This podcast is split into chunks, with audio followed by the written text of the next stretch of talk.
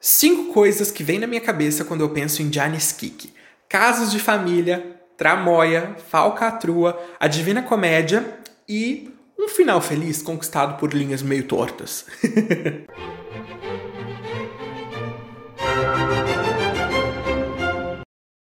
Olá, queridos amantes da ópera, eu sou o Lucas Speck e esse aqui é o Entre Notas e Dramas, um canal multiplataforma para divulgação de ópera. Você pode ver os nossos cortes lá no Reels do Instagram, no TikTok ou no Shorts e os vídeos completos no Spotify e no YouTube. Hoje embarcaremos em uma jornada para explorar a deliciosa ópera Janis Kik. Essa ópera é parte do Il Trítico, ou seja, uma trinca de óperas que o Giacomo Puccini escreveu para o Metropolitan Opera House e estreou em 1918. Fazem parte do Il Trítico Il Tabarro, Suora Angélica e Janis Kik. Nós já temos um vídeo aqui no canal sobre Suora Angélica, se você ainda não assistiu, quando terminar esse aqui você corre lá para ver. Como eu comentei no vídeo de Suora Angélica, o maestro Puccini sonhou que a sua trinca fosse sempre apresentada junta, mas, desde sempre, as casas de ópera desmembraram e apresentam as três óperas de forma separada. Separadas? Ih, meu plural fugiu, tá tudo bem. Eu também comentei no vídeo de como a gente perde quando isso acontece. Porque, por exemplo, sempre que eu assisto Suor Angélica sozinha, eu fico depressivo uns três dias depois. Acontece. Mas eu preciso dizer que quando elas são apresentadas isoladas, Janis Kik é a que se sai melhor. A ópera é deliciosamente bem construída, é tudo muito redondinho. Eu já ouvi uma pessoa na plateia dizendo: Nossa, parece que eu assisti um episódio de sitcom. E é mais ou menos essa ideia. Claro que é uma simplificação tremenda, mas é tudo bem amarrado, é tudo engraçadíssimo. Eu acho que faz bastante sentido no final das contas. O libreto da ópera é de Giovacchino Forzano, o mesmo que assina Suor Angélica, e ele se baseou em um incidente que é mencionado no Inferno, que é parte da Divina Comédia do Dante Alighieri. Giannis Schicchi de Cavalcanti foi uma figura histórica, ele foi um cavaleiro lá no século XIII. E no poema, o Dante visita o círculo dos impostores e vê um homem brigando com outro, assim, muito, de forma muito selvagem. Lhe é dito que o agressor é Schicchi, condenado ao inferno por se passar por Bozo Donati e fazer com que o testamento seja altamente, fosse altamente favorável a ele. Tanto Skik quanto Bozo Donati, então, são figuras, são personagens históricas. Os versos de Dante e a ópera são baseados em um incidente real que aconteceu em Florença no século XIII. O Dante tinha várias razões para o seu tratamento rigoroso com Skik. A esposa de Dante, a Gemma, era da família Donati. o próprio poeta era de descendência puramente florentina e ele desprezava os membros da classe camponesa como Skik. Problemático, né? Bem problemático. Segundo Burton Fisher, Puccini e Forzano se inspiraram amplamente na tradição da commedia dell'arte para fazer Gianni Schicchi. O Skik em si lembra muito o astuto Arlequino, enquanto sua filha, a Laureta, cujo romance é quase prejudicado pelos parentes de Bozo, lembra a personagem Columbina. Simone é baseado no personagem do Pantaleão, enquanto o empobrecido Beto lembra o bobo valente Zani. O Doutor Spinelocchio lembra o clássico médico da comédia dell'arte, Balanzone, até mesmo a sua origem bolonhesa, né? O Mouro, que morreu e aí assustou ali os parentes do Bozo, achando que a notícia tinha, tinha se espalhado, também é um personagem que aparece muito na comédia dell'arte. Então é impossível entender Giannis Kik sem dar uma olhadinha para trás. Tá? O que a Forzano e o Puccini estão fazendo aqui é já uma reinterpretação início do século XX sobre essa tradição que já era muito antiga. Mas vamos aqui a uma breve sinopse. A história se passa em Florença, em 1299. Enquanto o riquíssimo Bozo Donati jaz morto em sua cama, os seus parentes se reúnem para lamentar sua morte, mas na verdade eles estão interessados em descobrir o conteúdo do seu testamento. Entre os parentes estão os primos Zita e Simone, o seu cunhado Beto, pobre parente, e o sobrinho de Zita, Rinuccio. Beto menciona um boato que ouviu de que Bozo tinha deixado tudo para um mosteiro. Isso perturba né, todos os parentes e desencadeia numa busca frenética pelo testamento. O documento é encontrado por Rinúcio, que tem confiança de que o seu tio lhe deixou, é claro, muito dinheiro, eles eram amigos, enfim. Rinúcio segura então o testamento até que a tia prometa que vai deixar ele se casar com Laureta, a filha do Giannis Kiki, que era um cara recém-chegado a Florença, a família não conhecia. Zita responde que se Bozo os deixou ricos, ele pode se casar com quem ele quiser, que ela não tá nem aí. Um Urrinúcio, super feliz, envia o pequeno Gerardino para buscar Skiki e Laureta. À medida em que eles encontram o testamento e leem, o horror. Bozo realmente deixou toda a sua fortuna para o mosteiro. Eles até tentam a ajuda de Simone, que, já, que é o mais velho, que já foi prefeito de Fucecchio, mas não há nada o que fazer. Rinuccio sugere que apenas Gianni Skik pode ajudá-los, mas os parentes não concordam, já que Skik tem origens humildes e agora dizem que o casamento com a filha do tal camponês está fora de questão. Rinuccio defende Skik e logo no final da sua defesa chega Skik com Laureta. Skik rapidamente compreende a situação e Rinuccio implora por sua ajuda, mas Skik é rude e Tzita o manda sair e levar sua filha com ele. O Rinuccio e a Laureta então ouvem desesperados que o Skik não quer nada a ver com essas pessoas, não vai ajudar porcaria nenhuma. E aí, a Laureta faz um último apelo ao pai. E esse é o trecho mais famoso da ópera, que são dos trechos mais famosos de toda a história da ópera.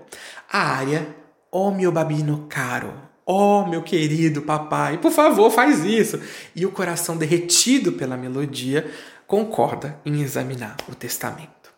Após duas análises e a conclusão de que nada poderia ser feito, uma ideia lhe ocorre. Janice Kick envia sua filha para fora para que ela seja inocente daquilo que vai acontecer ali. Skik primeiro estabelece que ninguém, além dos presentes, deve saber que Bozo Donati está morto. Ele então ordena que o corpo seja removido para outra sala. Em algumas produções eles colocam dentro do armário, é ótimo. Uma batida anuncia a chegada do médico, Maestro Spinelocchio. Skik então se esconde e imita a voz do Bozo dizendo: Ah, imagina, eu tô super melhor, tô super bom. e pede que o médico retorne naquela noite. Vangloriando-se de nunca ter perdido um paciente, o Spinelocchio parte. Olha só a comédia dell'arte aqui, né? O Skik então revela seu plano. Ele se disfarçará de Bozo Donati pro tabelião e ditará um novo testamento. Todos ficam encantados com o plano e importunam o Skik com pedidos pessoais em relação às, às posses né, do Bozo. As mais preciosas, que são a mula, a casa e os moinhos de Sinha, são os mais disputados. Nisso toca um sino fúnebre e todos temem que a morte de Bozo Donati tenha sido anunciada, mas o sino está tocando pela morte de um servo mouro de um vizinho. Então vai haver uma discussão sobre o que que vai para cada um deles, e aí um tentando subornar o que que o Skik vai pedir, porque sabe que no fim das contas a palavra final vai estar tá com ele, né? As mulheres ajudam o Skik a se trocar, a se vestir de Bozo. Aliás, esse trecho musical é muito lindo. Mas antes de tomar o seu lugar na cama do Bozo Donati, o Skik adverte a família sobre a grave punição para se eles forem descobertos falsificando esse testamento amputação de uma mão e em seguida exílio de Florença. O tabelião chega e Skik começa a ditar um novo testamento, declarando que qualquer testamento anterior é nulo e sem efeito. Para satisfação geral, ele distribui as pequenas doações, mas quando se trata da mula, da casa e dos moinhos, ele ordena que eles sejam deixados para o meu querido e dedicado amigo Janis Kiki. Incredulamente, a família não pode fazer nada enquanto o tabelião está presente, especialmente quando os Kiki sutilmente lembra eles das penalidades.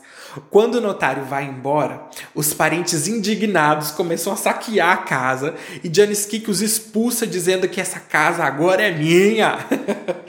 Finalmente, Laureta e Rinuccio cantam um dueto de amor, já que não há mais impedimento para o casamento deles, uma vez que Skik pode fornecer um dote respeitável. Skik, ao retornar, fica comovido com a visão dos dois amantes. Ele se volta para o público e pede que concordem que não há uso melhor para a riqueza de Bozo. Embora o poeta Dante o tenha condenado ao inferno por esse truque, Skik pede ao público que o perdoe à luz das circunstâncias atenuantes. Inicialmente, Puccini não estava muito entusiasmado com a ideia dessa ópera, não. ele era um cara do drama, né? E ia fazer uma ópera cômica. Mas depois ele se interessou e trabalhou nela enquanto ainda compunha Suor Angélica. Seria um alívio cômico? A ópera com tema religioso foi concluída em setembro de 17 e Puccini concentrou a sua atenção especial então em Janis Kik, depois, que, depois do término de Sor Angélica. Embora ele tenha sido distraído pelas notícias da guerra e pela pandemia de influenza de 1918, ele conseguiu terminar ainda no mesmo ano. Viu aí? Não foi só a gente que ficou ruim da cabeça com pandemia e guerra, não, viu? Puccini também, gente como a gente. E infelizmente, Janis Kik foi a última ópera que acabou sendo completada por Puccini. Eu não sei se vocês sabem disso, mas antes de embarcar no Trítico, o Puccini planejava fazer uma ópera sobre Marie Antoinette. Olha isso! Junto com seu amigo libretista Giuseppe Giacosa. Imagina o máximo que isso não seria. Infelizmente, o libretista ficou doente e aí os planos foram por água abaixo. Mas imagina só, uma ópera de Puccini sobre Marie Antoinette? Ah. Papel da Lauretta foi criada pela soprano Florence Easton é incrível que a gente tenha hoje no YouTube uma boa gravação da área, O Meu Babino Caro, provavelmente gravada logo após a estreia no Met. Ela fala PA, tá, com super sotaque americano? Fala, mas o canto é belíssimo. e essa área é tão conhecida, a gente já ouviu com tantas mulheres diferentes cantando, que é uma experiência incrível, uma super experiência ouvir a primeira cantora, a cantora que foi a criadora do papel. Segundo um crítico do New York Tribune, Janis Kik foi recebido com um certo delírio pelo público. Em outro jornal, o Evening Sun, deu que é um dos trechos mais encantadores já colocados no palco do Met. E ele não estava errado não, viu? A área da Laureta foi um sucesso instantâneo, tendo bis pedido pelo público assim com insistência. A partitura do Puccini é construída em torno de uma série de motivos que se repetem ao longo da ópera, geralmente representando personagens, situações ou estados de espírito. Por exemplo, o tema da Laureta, né, o tema dos apaixonados, é ouvido na área do Rinuccio, depois, quando ela chega com seu pai, e vai culminar em O mio babino caro. A abertura tem um motivo que é, faz uma explosão super rápida, com uma música rítmica, que rapidamente se transforma em uma marcha fúnebre fictícia que retrata o pesar hipócrita dos Donati. Essa justa posição do humorístico e do solene acaba permeando toda a ópera. O historiador de música Donald Grote escreve que nessa ópera a habilidade cômica de Puccini é vista em sua forma mais espontânea, incorporando suavemente todos os dispositivos harmônicos característicos do seu período posterior. Mas o que fica para mim é a inventividade, a imaginação e o timing impecável da partitura do maestro Puccini. E assim nós concluímos a nossa jornada por Janis Kik, e é óbvio que fica aqui o meu convite para que você assista quando tiver oportunidade. A gargalhada é garantida. Compartilhe as suas experiências e as suas opiniões aqui nos comentários abaixo e não deixe de curtir o vídeo e se inscrever para mais conteúdo sobre ópera aqui no Entre Notas e Dramas. Um beijo e até a próxima!